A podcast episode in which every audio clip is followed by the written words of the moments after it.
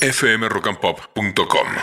Voy a ir al Salvador porque está esperándonos Luis Laínez, director editorial del diario precisamente El Salvador, país que está en la mira del mundo el día después de la reelección de Bukele. ¿Cómo estamos Luis? Aquí Rock and Pop Buenos Aires. ¿Cómo te va? Buen día.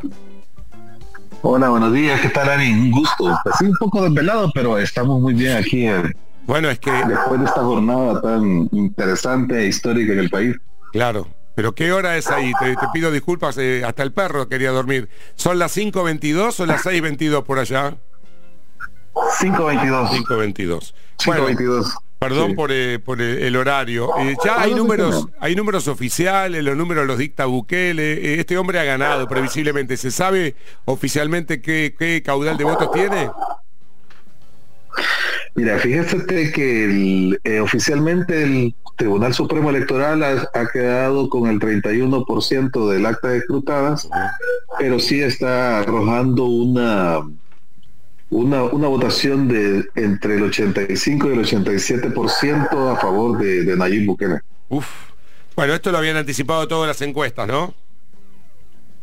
Todas las encuestas habían coincidido que iba a tener una votación superior al 80%, así que no es una sorpresa, era al final era un tema más como de saber quién estaba más cerca y dónde iba a pegar más, ¿verdad? Pero el, el tema ahorita, lo que pasa es que está afectando bastante, es el tema del voto en el exterior, que por primera vez se hace de una forma tan eh, masiva.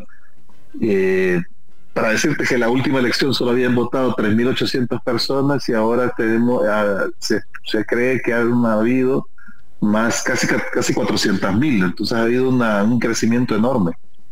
Bueno no hay duda todavía no sabemos cuánta gente votó no hay duda que Bukele en el ámbito, más allá que hay cuestionamientos lógicos que tienen que ver con derechos humanos, con abusos, pero en el tema seguridad le cambió la vida a los salvadoreños, eh, ha bajado notablemente el índice de homicidios, pero lo que yo estoy observando es que hay un culto a la personalidad muy grande, ¿no? Hay como una especie de iluminado que es Bukele, un imprescindible prácticamente, entre comillas.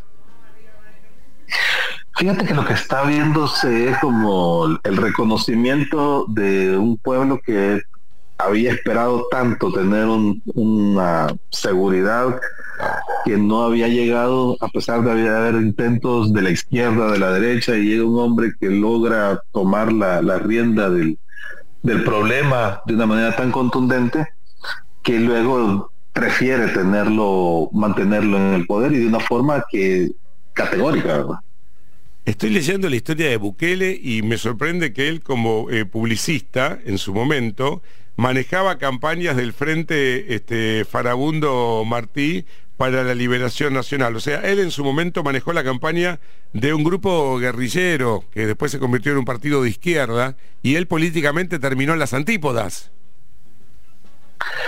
Fíjate que de hecho él fue candidato del, FMLN y luego fue alcalde del FMLN en dos municipios. Eh, primero en Nuevo Cuscatlán, en La Libertad, y después en la capital, en San Salvador. De hecho, él fue alcalde tres años con, con el FMLN y fue el FMLN que lo expulsa precisamente cuando él muestra interés en ser candidato presidencial. Eh, él tiene, si bien tiene sus orígenes en el bueno, vamos a ver si lo recuperamos a Luis, que está interesantísima la charla, porque estamos hablando. Ahí está, ¿estás de nuevo, Luis, ahí? Sí, sí, aquí estoy, dale. A ver, bueno, me decías entonces que ahí, increíblemente, ¿cómo es la historia? Él, fue, al, o sea, él fue alcalde de, con el FMLN en San Salvador y en un municipio de la periferia que se llama Nuevo Cuscatlán. Él, él inició políticamente en el FMLN, sin embargo el FMLN lo expulsa porque consideró que no estaba preparado para ser el candidato a presidente. Ellos preferían llevar a un, comandante como, como candidato. Son excomandante guerrillero.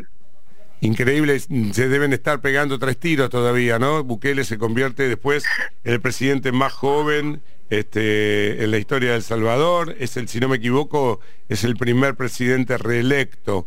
Ahora, quiero preguntarte por el rol de su esposa, de Gabriela Rodríguez, la primera dama.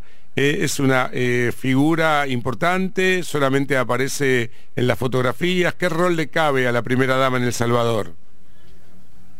ella lidera el proceso de, de cómo te de promoción de la primera infancia. Ella, ella de hecho es pedagoga y ha, eh, ha promovido eh, una iniciativa que se llama eh, Crecer Juntos, que implica una educación integral de la niñez, pero desde, desde muy chicos. Ella incluso ha participado en, el, en el, una, una, nueva, una nueva política para incluso para los partos, que son como más, más humanos. Claro. Así que sí ha tenido más un rol de ese tipo, pero también muy fuerte porque ha llegado incluso a la educación, eh, reformándola desde, desde, abajo, em, el tema que yo veo con preocupación es el de eh, la dolarización, en el sentido que ustedes hoy, es cierto, hay muchos que reciben remesas, que le manda, es habitual que la gente tenga familia en Estados Unidos, y con eso eh, un poquito ayuda, pero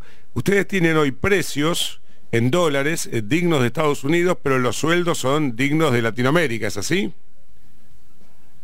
Es así, es, pero El Salvador está dolarizado desde 2001, o sea, tenemos bastante tiempo en esto y no es un fenómeno nuevo, de hecho es algo que ha pasado y hay, digamos, ¿cómo decirte?